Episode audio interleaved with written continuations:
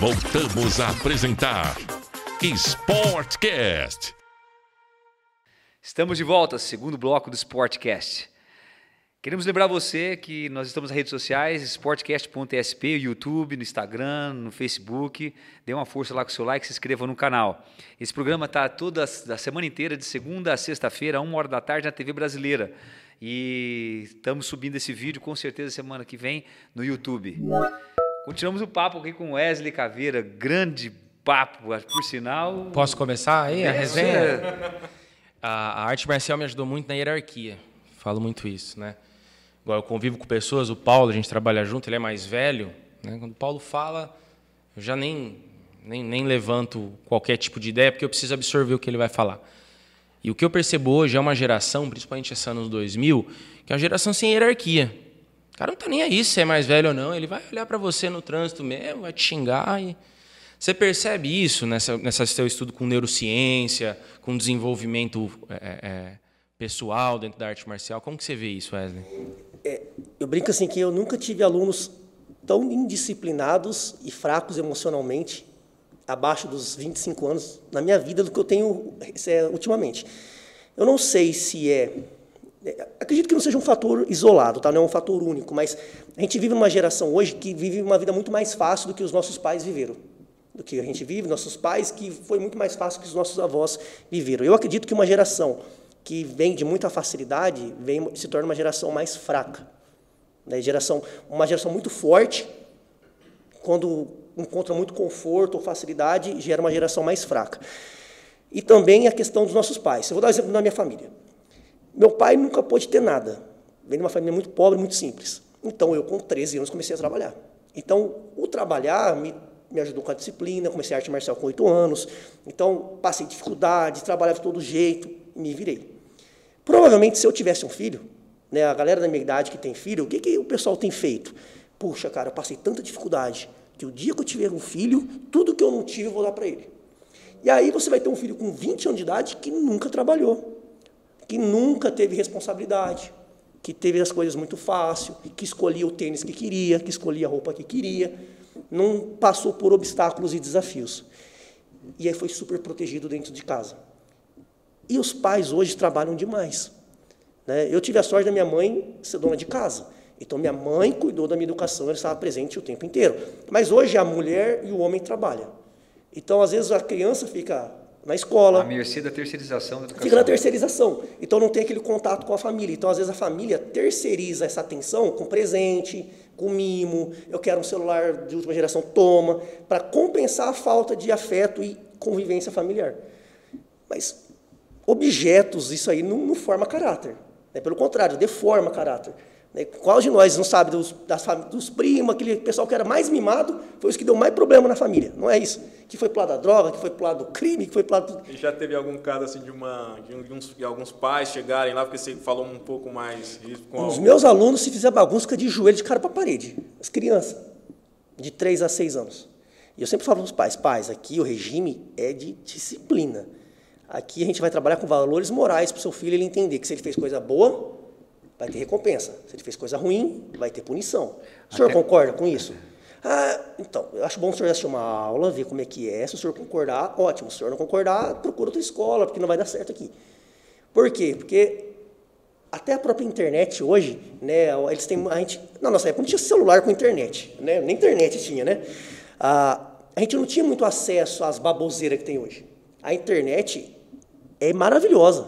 Nunca tivemos tanto conhecimento rápido e fácil às mãos. Mas, em contrapartida, tudo que é bom traz o lado negativo também. Nunca... É muita informação, na verdade, pouco conhecimento. É muita informação. É, muita informação inútil. Muito entretenimento. É, mas dá mais entretenimento a criança ver o cara fazendo pegadinha, pulando em banheira de Nutella, jogando balão na cabeça dos outros, baleia azul, aquelas putaria toda, do que questão que ensina alguma coisa. Então, assim, essa, esse bombardeamento da, da internet do lado do entretenimento que não traz educação, a terceirização da formação familiar e um pai muito amoroso que super protege o filho está formando uma geração de jovens fracos, mimados, que não sem aguenta pressão, sem disciplina. sem disciplina nenhuma. Tem um ditado diz assim: mais vale a dor da disciplina do que a dor do arrependimento. Isso aí. Muito vale. Você sabe que eu fiz judô muitos anos, né? Comecei minha vida Minha mãe me colocou no com quatro anos, tinha o professor Ocano em Londrina. Rapaz, e, por exemplo, você chorava, se você chorava, você apanhava lá, você chorava, e ele já ele engole o choro. Isso. Aí ele pegava a gente pelo kimono assim, levantava assim, ó, e levava você para fora, colocava fora, você ficava de costas para a janela, de joelho no cimento mesmo. Rapaz, você faz isso hoje? Dá processo, na hora. Dá processo. Na hora. E chegava em casa e você nem contava para a mãe, porque você contava, você apanhava. Mas o que, é, o que eu vejo assim hoje, você está falando uma coisa muito interessante. A, a, a, o senso de responsabilidade de conquistas, é, ele diminuiu muito, que as pessoas elas querem ser CEO de uma empresa em, em três anos. As pessoas, os jovens de hoje, eles querem ser CEO em três anos. Que você falou, a hierarquia, não existe mais hierarquia. Ele não sabe. já que- começar lá em cima. é, ele não sabe que a vida é uma construção, a vida não. Né? E os pais não deixam, não dão possibilidade hoje de construção de nada, né? E o caráter é construído à medida que você constrói a sua vida frente às adversidades dela. Isso não acontece. E aí você tem essa. essa que você falou, né, Paulinho? A falta de hierarquia. E hoje eu percebo até revoltadas. essa, essa falta de conhecimento em relação a custo-benefício. Né? Todo mundo quer usufruir, gozar de tudo e ninguém tá nem aí se quem vai pagar a conta. E a vida te cobra, né, cara? Isso é o. A gente vive numa geração do instantâneo e do fast food. Fast food, tudo é instantâneo. Cara, para vocês terem uma ideia, e essa mudança está sendo cada vez mais acentuada. Elas não, ela não está num padrão de equilíbrio, ela está se acentuando cada vez mais. Vou dar um exemplo do meu canal. Nós, há dois anos atrás, nossos maiores vídeos de visualização, eles tinham de 11 a 12 minutos. Vídeos menores do que isso tinham menos visualização. Hoje, se eu postar um vídeo de 12 minutos, são os meus vídeos menos assistidos. Porque a gente entrou numa geração de consumir tudo tão rápido. Quando a gente queria comer macarrão, a gente tinha que ir lá, pegar o macarrão e fazer o macarrão. Hoje tem o miojo, hoje tem o iFood. Né? Então é geração que é muito rápido, é tudo instantâneo. Então, eu posto um vídeo lá de 10 minutos, a galera não assiste 10 minutos. Posto um vídeo de 3 minutos, explode visualização. Vai no TikTok, posta 15 segundos, mais ainda. Tem até um vídeo, não sei se vocês lembram desse vídeo. Eu, eu não gosto muito de, de filosofia pop, eu gosto de, gosto de filosofia, eles sabem disso. Mas tem um vídeo bacana que fala sobre isso, do Mário Sérgio Cortella. Chama Despamunhalização da Sociedade. Já ouviu isso? isso não? Eu não vi, mas eu conheço o Ele, Cortella. ele diz o seguinte, que, a- que antigamente as pessoas iam comer, por exemplo, ia fazer pamonha. Então, o que eu ia fazer? Primeiro ia lá, as crianças iam junto com o pai, com a mãe, colhiam milho, trazia. Aí sentava, sentava todo mundo no alpendre ali, tirava o milho, fazia. A pamonha ficava. Nesse processo havia o convívio entre pais, filhos, família, se falava de tudo. No final do dia, comia-se a pamonha. Então, aquilo criou um componente social indispensável para a formação, de repente, da sua- dos, dos- dos idosos de hoje, que Sim. né? E ele fala que houve uma despa, da sociedade em função do fast food. Quer dizer, não tem mais isso. Eu vou lá, compro, não, pego a comida num saco, jogo o saco fora, como e acabou. E não teve relação nenhuma. Então, a comida, por isso que eu gosto muito do judeu. O judeu ele tem prazer, por exemplo, no sentar na mesa e comer. Quando você senta e come, aquilo tem um componente social até espiritual muito grande, né? E você fala, essa geração instantânea, é tudo muito rápido. Um vídeo de, de 10 minutos, ninguém consegue enxergar mais, ninguém consegue assistir mais, ninguém consegue absorver aquilo. É tudo muito rápido. Haja visto, a gente sofre muito isso, por exemplo, com os modismos. As pessoas começam, ontem mesmo, estava uma ficha na minha mesa para montar, o meu funcionário falou assim, ah, o aluno pediu para trocar a ficha. Eu Falei, mas como trocar a ficha? Não, porque ele já jogou do, do programa. Ele fez quatro. Não estou brincando, Paulinho, ele fez quatro. Você vai ver amanhã, está a ficha em cima da minha mesa lá. Ele fez quatro programas. Ele fez, ele fez duas série A, dois séries B, falou, já enjoei, vai Paulo trocar o programa para mim que eu já enjoei. Quer dizer, você vê a falta de compromisso da pessoa, né? Que é essa geração do instantâneo, do miojo, né? O- A arte marcial ela ajuda muito nisso, né? Porque o cara fala assim, eu quero fazer tal coisa. Ele vai entender que o processo é demorado. né? Porque a arte marcial você não chega hoje, em quatro aulas você já está apto a falar, todos estão me defendendo bem. O cara vai ver que é um processo, ele vai entender o quanto ele não sabe. E aí muitos desistem justamente por isso, falam, ah, nossa, vou ficar mais uns seis meses ainda para conseguir fazer isso. Que eu... Ou o cara se empenha, ou ele vira aquele, a chave, muda o mindset e fala, não, peraí, preciso entender. Mas é interessante porque a minha maior evasão de alunos da minha escola são de jovens, entre 15 e 20 anos. É a Na- maior índice de evasão. Na academia também. Na academia Que é a galera que quer tudo para ontem. Tudo para ontem. E na, no Krav Maga tem aquelas graduações? Tem graduações. A gente trabalha, de trabalhamos com faixa. 10 faixas, 10 níveis de faixa. O brasileiro, ele gosta, o brasileiro em especial gosta muito de graduações, né? Porque é uma forma de se sentir valorizado, de ter um diferencial. E o nosso método trabalha com técnicas diferentes também para cada faixa. Então, quanto mais avançada a faixa, mais sério a gente deixa o treinamento dele, com mais coisas Da primeira interessantes. até a última faixa levaria quantos anos? Demora, a gente não tem essa métrica porque cada um tem um estilo de vida diferente. Então eu tenho aluno lá que treina todo dia, tem aluno que treina uma vez na semana, tem aluno que treina uma vez por mês. Um aluno regular, ele demora uns 10 anos para chegar na faixa preta. Mas aí chegou na faixa preta, o que acontece? Cara, não acontece nada. Ele só é um faixa preta que precisa continuar treinando pelo resto da vida. É igual a história do Bruce Lee. Você pode pôr a roupa do Bruce Lee, a faixa preta do Bruce Lee, mas Não vai ser se você não Bruce estudar Lee. 30 e treinar 30 anos, ainda corre o risco de continuar treinando. Né? ainda. A gente fala que o esporte no geral, a arte marcial, mas o esporte no geral tem que ser um estilo de vida. A gente não faz por obrigação. A gente sabe que tem que fazer pelo, pelo benefício, mas a gente tem que achar alguma coisa que goste e se identifica para que você faça com prazer e pelo resto da vida. É, Eu vou fazer academia de musculação, vou me matar o ano e nunca mais eu vou fazer. Com certeza. Né? Eu tenho que ter aquilo como estilo de vida, né? Ô, Wesley, você sabe que eu nunca fui me envolver em briga, nunca, também nunca pratiquei artes marciais, assim, nu- nunca, nunca, nunca me chamou tanta atenção, assim, Sim. na época. Eu era mais do futebol, moleque, né? Esporte mais violento, né? É, Futebol. mas só que eu era, mas eu era muito atencioso na escola pra fugir de briga, cara. Pra fugir, por quê? Porque meu pai falava assim, ó, no dia que você arrumar uma confusão na escola e apanhar, você vai apanhar de novo em casa. Pai raiz. Esse aí, esse aí é pai raiz. Pai raiz. Você vai apanhar de novo em Pai casa. Aí, velho. Então, assim, eu sempre evitava, cara. Eu sempre evitava confusão por conta que eu tinha mais medo do meu pai do que de apanhar do moleque na rua. Pai raiz. Cara, mas é isso. A gente fala, a prevenção é a melhor situação. Prevenção na saúde, prevenção na segurança. A prevenção é sempre o melhor cenário. Então, já aconteceu com vocês? Provavelmente já. Eu ando armado o tempo inteiro. Então, quando eu não andava armado, eu pensava assim, nossa, se um dia eu tivesse arma e acontecesse isso aqui, eu ia prender o cara, eu ia dar um tiro no cara, eu ia fazer tal coisa. Aí quando eu comecei a andar armado, aquelas situações parou de acontecer. Nunca mais aconteceu, eu nunca mais vi aquilo acontecer. Mas não é porque não acontece mais. É porque eu, por estar armado, não me coloco em situações que eu me colocava quando eu não andava armado. Você, quando tem um conhecimento marcial ou de segurança, ou um estilo de vida mais seguro, você começa a falar assim, mas parou de acontecer aquilo? Não, aquilo que acontecia direto comigo não acontece mais? Não é que para de acontecer, é que o seu estilo de vida faz com que você não se coloque naqueles problemas que você se colocava. Outra percepção, né? Você tem outra consciência situacional. Então muda. Então isso evita, cara, 99%.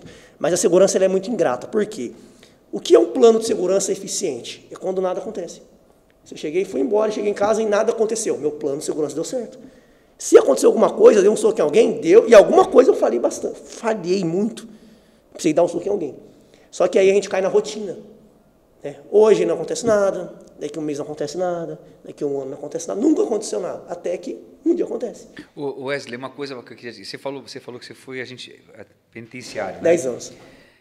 Quer dizer, qual, o que, que você coloca, queria até para os nossos ouvintes, nossos Sim. seguidores, por exemplo, é, existe, você acha que existe uma visão, por exemplo, utópica, que é muito idealizada, muito utópica, por exemplo, de, de chamar de, vamos vou dizer assim, o bandido de fofinho, o, o, o- porque há uma, uma, uma linha de pensamento nesses últimos 10 anos, 20 anos, Sim. que o, o bandido você não pode. Os direitos humanos, por exemplo. É, a gente está falando aqui de defesa, de a gente poder. Você fala, não pode, você tem que. O cara vem com surto psicótico, você tem que. Ou você quebra o cara ou você morre. Quer dizer, e há uma, uma, uma inversão de valores. Você percebeu isso nesses últimos 10 anos, por exemplo, também? A gente vive uma romantização do que é errado. Né? Por exemplo, se você for ver a mídia no geral, né? você pega lá uma série. Você pega uma série onde tem, fala do capeta. Nem o capeta é mais o capeta, cara. Você vai lá, o capeta é um cara bonitão, é um cara que sofre uma opressão de Deus, é um cara que não é tão capeta assim.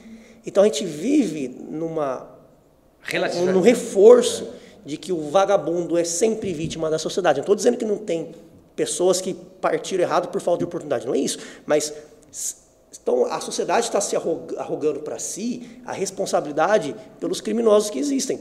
E como eu trabalhei dentro do presídio, cara, eu posso falar.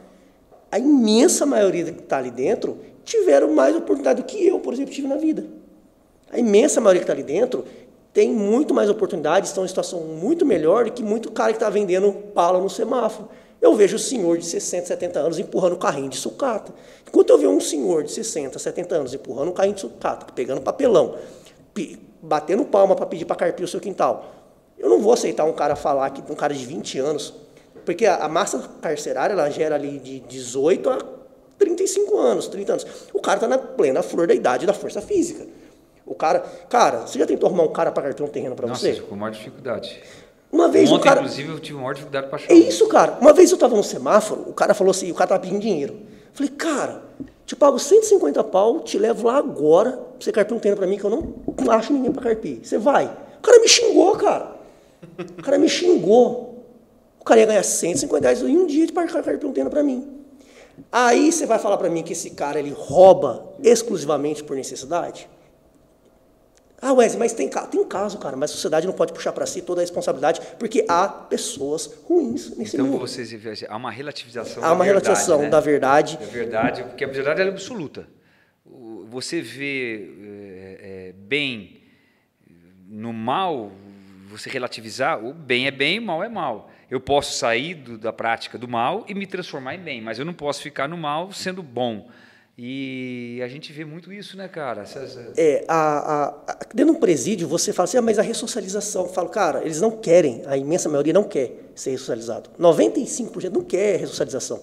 Porque a vida de um presídio hoje, eu brinco assim, que é muito boa. Né? A galera fala assim, nossa, o presídio é ruim. Não, é ruim para mim, que trabalho, que tenho família, que tenho um senso de liberdade, que tenho valores. Para o cara que às vezes cresce desestruturado, um dado muito importante é que a imensa maioria dos criminosos, eles também vêm de uma família desestruturada. Geralmente o cara não tem pai, e às vezes nem mãe, foi criado pela avó. Não tem referência. Não tem referência. Então já começa o erro já começa na unidade familiar, né? Então, esses caras, eles não têm muitos valores diferentes dos nossos. Então, para esse cara, dentro de um presídio, às vezes é muito melhor que estar tá na rua. Hoje o criminoso não tem medo de ser preso. Porque o cara vai preso, ele vai ter café da manhã, almoço, janta, Advogado. ele vai jogar bola, vai jogar bola o dia inteiro na quadra, vai assistir futebol. Para mim, ficar preso seria péssimo, mas para esse cara que chega lá, passa necessidade às vezes. Chega em casa, a mulher lá brigando com ele, filho chorando porque quer leite, o cara não tem disposição para trabalhar, o cara não quer pegar no pesado, o cara quer meter a mão nos outros, que é mais fácil. Esse cara sair daquele ambiente hostil ali, da casa dele, e para um lugar onde ele vai receber visita no final de semana, cara, tá bom demais. Então o cara não tem medo de ser preso, porque se ele for preso, não tá tão ruim assim. Ele é privado da liberdade só. Você foi numa FEBEM? Cara, se você for numa FEBEM, você fica absurdamente revoltado. São cinco refeições por dia, danoninho, isso e aquilo. Cara, moleque maior que eu, mais forte que eu, de 17 anos lá, que faz barbaridade. E é tratado como bebezão. Se você for numa escola pública, as crianças não têm um terço do que um moleque dentro da FEBEM tem. Essa inversão de valores. É isso é... que é o problema, né? Quem nós estamos preocupados? Eu falo assim, cara, direitos humanos. Beleza, vamos cuidar dos humanos primeiro.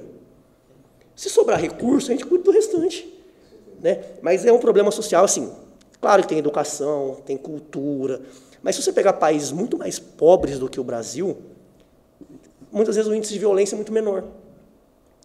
Então não é que a situação social influencia, mas não é o fator único que determina o nível de violência. É o fator cultural e o fator punição. É o cara saber que ele não vai ter punição. Então a falta de punição estimula o crime. No Texas, nos Estados Unidos, é o estado mais armado do mundo. Mas acontece, mas quantos caras dá tiro no outro no meio da rua lá? Cara, muito pouco. É um dos que menos tem é, morte é, por tiro. É por quê? Porque se um cara lá sacar a arma e ameaçar o outro com uma arma de fogo, Tá ferrado, cara. A punição é certa e é violenta. Então o cara, às vezes, cara, tem história de cara que o cara tava armado dentro do carro, discute com no trânsito, o cara se desequipa, coloca a arma dentro do carro, sai para sair na porrada com o cara. Porque se ele descer e apontar a arma para o outro, é cana ferrada. E se ele der porrada com a do outro, é mais tranquilo. Ou seja, a certeza da punição ela é fundamental para uma sociedade mais justa e equilibrada. O cara faz um crime, ele tem a reclusão com benefícios, como você falou. Não, o crime compensa. Se é, for é, pôr no, no, na, só tem a reclusão, lei, a reclusão com, com, com, os direitos. O cara vai cumprir um terço ali é. ele, ele chega em casa. O Ricardão tá com a mulher em cima da cama. Ele tem 20 anos. Ele fala assim, pô, o que eu vou fazer, cara? Eu vou matar esse cara. E vou matar ela também. Aí ele cumpre 20, 25, tranquilo? Não cumpre, não. Nem ele, isso, né? Não, ele vai ter a progressão de pena, bom comportamento. O cara tá preso, não vai ter uma Esses comportamento. dias- Bom comportamento. Wesley, eu tava lendo a história do, da malandragem no Brasil. Não sei por que fui ler sobre o Rio de Janeiro. O Rio é um dos estados mais é, é, violentos do país. bem diferente. do- anos 70 começou aquela cultura, né? Zé Pelim. Então o cara botava um belo terno, perfumado, enganava as moças, estuprava, roubava, passava o pé. E isso criou uma áurea no estado, né? Quando você vai lá, você vê que os caras, a galera é lisa, os caras são lisos. Então você tem muito isso. É interessante, né, como a questão cultural reflete na nossa sociedade violenta, né? Cara, a violência é muito cultural. E a gente, a nossa, o brasileiro está acontecendo um grande problema. Existe um número tão grande de violência no Brasil que nós passamos a nos tornar insensíveis à violência. Então, uma, um estupro já não impressiona mais. Puxa, é verdade. Um, um cara que já mata o outro chacina. na rua já não impressiona tanto mais. São coisas que deveriam comover uma sociedade e se mudar leis, a forma de educar na escola, metodologia de escola. Cara, alguma coisa está muito errado, porque se tivesse certo não estaria tão ruim. É, algumas mudanças na escola, na unidade familiar, na punição, na lei, é um conjunto, né? não é uma coisa única, é um conjunto de fatores que vão caminhar para um resultado, que é uma sociedade mais segura. Então, leis que punem de verdade, penas que são realmente cumpridas, formação da sociedade, valorização da família, porque se a gente sabe que a imensa maioria dos criminosos são famílias desestruturadas, então um planejamento familiar também deveria ser implementado. Mas a gente não vê isso no Brasil. Aí por quê? Porque qualquer planejamento precisa ser longo prazo. E político está preocupado em ser E reeleito. custoso, né? É, o cara vai lá e custoso. tira o- Então é uma coisa é igual fazer é igual fazer san- é, saneamento básico. Ninguém vai ver. E a política transita só nesse. Você vê, você vê na, na- reeleição, como você disse. E você vê a nossa polícia, assim, eu vejo despreparada, Wesley. Por exemplo, eu vejo na rua, eu fico observando às vezes o despreparo, cara, às vezes da pessoa. Ele está ali porque é um, passou num concurso, é uma coisa um pouco mais garantida, mas assim, é diferente. Eu fiquei um tempo nos Estados Unidos, muito, 1991, 2. Cara, era diferente. Eu olhava assim um policial americano, cara, era completamente diferente. Era um negócio. Ô Paulo, eu ia fazer essa pergunta agora, ia fazer um comentário, assim, porque eu tenho um tio que é policial, né? E ele ama ser policial. Aí um dia conversando com ele, ele falou assim, ó, cara, se hoje eu fosse entrar na polícia, de novo, fazer toda aquela... Eu reprovaria no psicológico, no, no, no, no teste psicológico. Por quê? Porque na entrevista lá agora eles estão... Parece que mudou um pouco do perfil de, de, de, de policiais, né? Eles não querem mais aquele policial... É, se você vê assim... Raiz, mais- raiz, raiz, é, raiz. colocar raiz, aquele policial mais. Eles querem aquele policial mais brando, né? Que tem uma, uma, uma personalidade um pouco mais social, social né? De manter a, apaziguar a situação e não de intervir. De... A questão ela é muito política, depende muito da, das décadas que nós viemos da polícia, da, dos nossos governantes. Porque os, os cargos mais importantes dos servidores públicos e também da polícia são cargos de confiança. Então você vai lá, quem é o secretário da Segurança Pública? É um concursado? Não. O secretário de Segurança Pública foi um indicado para estar naquele cargo. atual. Será que o cara que está ali é tecnicamente preparado? Nem sempre. Muitas vezes é dependente de partido, e toma um cargo aqui, me apoia aqui. A gente sabe do jogo político, né? E dependendo da ideologia que ele defende, vai ser uma polícia que quer mais ou menos atuar. E aí toda a hierarquia dessa pirâmide de cima para baixo vai ser influenciada dessa forma. Então, o cara que não corresponder aos ideais de quem está no topo, que está por indicação, vai ser perseguido, vai ser desestimulado. E você não pode ficar dando murro em ponta de, ponta de faca, cara. Vou dar um exemplo. Quando eu entrei na penitenciária, com 18 anos, testosterona, eu achava que eu ia mudar o mundo, que se estava na LEP, na lei de execução penal, eu tinha que cumprir. Cara, só me ferrei. Só arrumei processo dentro da própria penitenciária, de sindicância, uma ameaça de morte, tiro na rua. Por quê? Porque eu era extremamente rígido e cumpria a lei É, à esse- risca. esse- esse- então você só nosso se também. ferra, cara. Então, assim, você tem, que, você tem que fazer a sua parte, tentar melhorar, só que é muito difícil você sozinho, estando na base da pirâmide, querer mudar a estrutura inteira. Né? A- o problema é que o topo que influencia a base desce errado, muitas vezes. E aí você não consegue lutar com o topo, sozinho. Né? E quem vai ser o cara que está na. Ser policial é muito difícil, porque você é um policial que trabalha muito certo, você é o cara que o crime organizado quer matar, Você é o cara que você é o cara que o seu parceiro às vezes que não quer se envolver muito vai te pôr numa fria. Se você te... então assim é muito difícil falar de policial porque quanto mais certo o cara trabalha, mais ele quer cumprir a lei, mais raiva risco de vida, risco de morte ele corre todo dia. Com certeza. E é essa, essa opressão da violência frente à população, né? Quer dizer, um poder paralelo que existe, existe um poder paralelo muito que oprime a gente. Talvez por isso essa importância da a defesa pessoal, né, cara? É, a defesa pessoal, ela, eu falo assim, cara, primeira coisa, para de terceirizar sua segurança. As pessoas falam assim, ah, Wesley, mas por que eu preciso aprender a me defender se é trabalho da polícia me proteger? Eu falo, não, não, não. A polícia é segurança pública. Você é segurança privada. A sua proteção individual é segurança privada. A polícia protege o público, a sociedade no geral. Mas polícia no mundo, nenhuma, pensa na polícia mais preparada do mundo. Nenhuma polícia mais preparada do mundo é capaz de defender a violência mais comum que o cidadão corre, que é a violência de agressão e a violência de, de ódio. Se eu me envolver numa briga de trânsito, cara, não dá tempo da polícia chegar antes de eu te dar dois, ou você me dar dois, três socos na cara. Se um cara pular na minha casa, invadir a minha casa, não dá tempo do policial chegar antes do cara me matar, se ele quiser me matar. Polícia nenhuma no mundo, se você pegar o telefone e ligar para ela, em dois minutos ela está na sua casa. Cara, e dois minutos, se um de nós dois aqui, um de nós cinco aqui, surtar, um cara puxar uma arma, uma faca e partir para cima do outro, cara, dois minutos de facada é muita facada. É muita...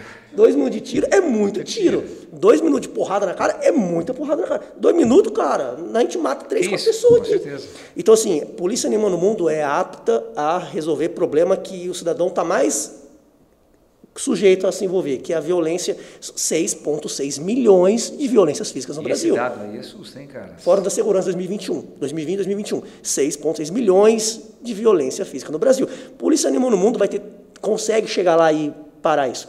Existem as, as campanhas as, de conscientização, inteligência policial, mas a agressão que o nosso cidadão está mais sujeita, polícia nenhuma no mundo está apta a aparecer em um minuto lá e resolver. Por isso que eu falo, não terceirize sua segurança. Assuma você a sua responsabilidade por ser o seu próprio segurança, segurança da sua família, daqueles que dependem de você.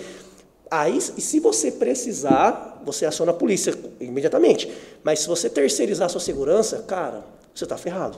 Wesley, você trabalha bastante com tipo assim, preparação de, de, de, de segurança, por exemplo, privada, de empresas de segurança? Eu participo de palestras, seminários. Eu também sou delegado do CONFEP, né, que é um órgão que trabalha junto ao Ministério da Justiça com a questão de segurança. Então, eu dou muita palestra, treinamento de defesa pessoal, de conscientização, de armamento e tiro. Sou instrutor de armamento e tiro também. Então, eu trabalho bastante com isso. Mas hoje, o meu foco é mais com as nossas escolas mesmo e os nossos trabalhos online. Certo. É a escola em Presidente Prudente Sul, que é, é, é a, a, a, nossa sede é aqui em Presidente. Prudente. Nós temos 94 escolas no Brasil, escolas físicas, e aqui em Prudente é a nossa sede, é onde nossos instrutores, que são das outras escolas, eles vêm para Prudente para se reciclar, para receber novo conteúdo. E online nós temos hoje 6 mil e poucos alunos online treinam comigo à distância. Legal, hein? Eu passei esses dias correndo em frente das suas, estava lotado de gente, cara, é, lotado é, de carro na frente à noite. É. E passa o endereço pessoal da, da, da, Pessoal que mora aqui Presidente Prudente, quiser conhecer, segue lá o perfil Cramaga Caveira Wesley Jimenez. A nossa escola fica próxima ao Avan, fica na rua Daniel Martins, na próxima loja Prudemax, Mercado Agropecuário, melhor mercado agropecuário de Prudente região. Fica ali, próxima ao Avan, a esquina da Prudemax. Temos aulas de manhã, à tarde, à noite, ao final de semana. Horário não é desculpa para você não treinar. Tem bastante professores tem lá? Tem bastante. Eu dou todas as aulas, mas tem o Otávio também que participa comigo. Nós temos três instrutores que me apoiam nas aulas também. Certo. Né? Uh, Otávio, a Ingrid, o Abidiel. Uh, quer conhecer? Uh, acesse nosso site também, www.cravemagacaveira.com.br. Tem o endereço de Prudente, tem o endereço das outras escolas presenciais. E se você mora em alguma cidade que não tem a nossa escola, tem os nossos treinamentos online para você. Wesley, dá uma mensagem para aquela câmera ali, uma mensagem para o nosso ouvinte, para o nosso seguidor, a respeito de defesa pessoal desse contexto maravilhoso do assunto, que você resumisse aqui num olhar para aquela câmera ali. Se prepare hoje para uma possível situação de amanhã. Não espere acontecer para depois você tentar resolver. Vai ser tarde, você vai ter a pior resposta e talvez não tenha uma segunda chance. Assuma a responsabilidade pela sua segurança, pela segurança da sua família e comece a adotar pequenos hábitos seguros no seu dia a dia. Primeiro, aprender a, a, questão de prontidão mental, ficar mais atento nos ambientes, entender um pouco mais de linguagem corporal. Comece a adotar pequenas coisas aos poucos e no decorrer do tempo você vai ver que você tem um padrão de vida extremamente superior à média das pessoas ao seu redor. Só isso já vai mudar muito a sua segurança, a segurança da sua família, pois se acontecer, é melhor você saber o que fazer do que você não saber e precisar. Bruce Lee dizia: esperar que um tigre não te coma porque você é vegetariano é idiotice. É a mesma coisa de você achar que não precisa se defender, não precisa aprender a se defender porque você é uma boa pessoa. Ser boa pessoa não vai te fazer não ser vítima. Pelo contrário, o vagabundo vai procurar justamente você, que é boa pessoa, para agredir. Né? Bruce Lee dizia muito isso. Você achar que ninguém vai te fazer mal é igual você, porque você é um cara bom, eu sou uma boa pessoa, é igual você achar que um tigre não vai te comer porque você é vegetariano, cara. O criminoso não está nem aí para sua opinião. Boa, boa. Então, cuide de você. Wesley, obrigado, meu irmão. Obrigado, Paulo. Puta, bom demais ter você. Valeu. Muito legal, viu? Obrigado pela presença. Creio que os nossos ouvintes, nossos seguidores desfrutaram de um papo maravilhoso. Lembrando novamente a vocês, estamos na TV Brasileira de segunda a sexta, uma hora da tarde, nas redes sociais sportcast.sp. Acesse o YouTube, dê o seu like, se inscreva no canal para nos ajudar, para que você receba mais notificações do YouTube para os próximos vídeos, tá bom? Um grande abraço a todos. Valeu. Cadeira. Cadeira.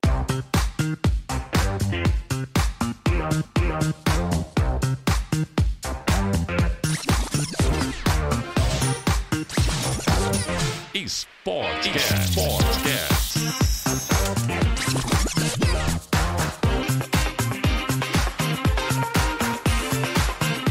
De segunda a sexta, às 13 horas, Sportcast.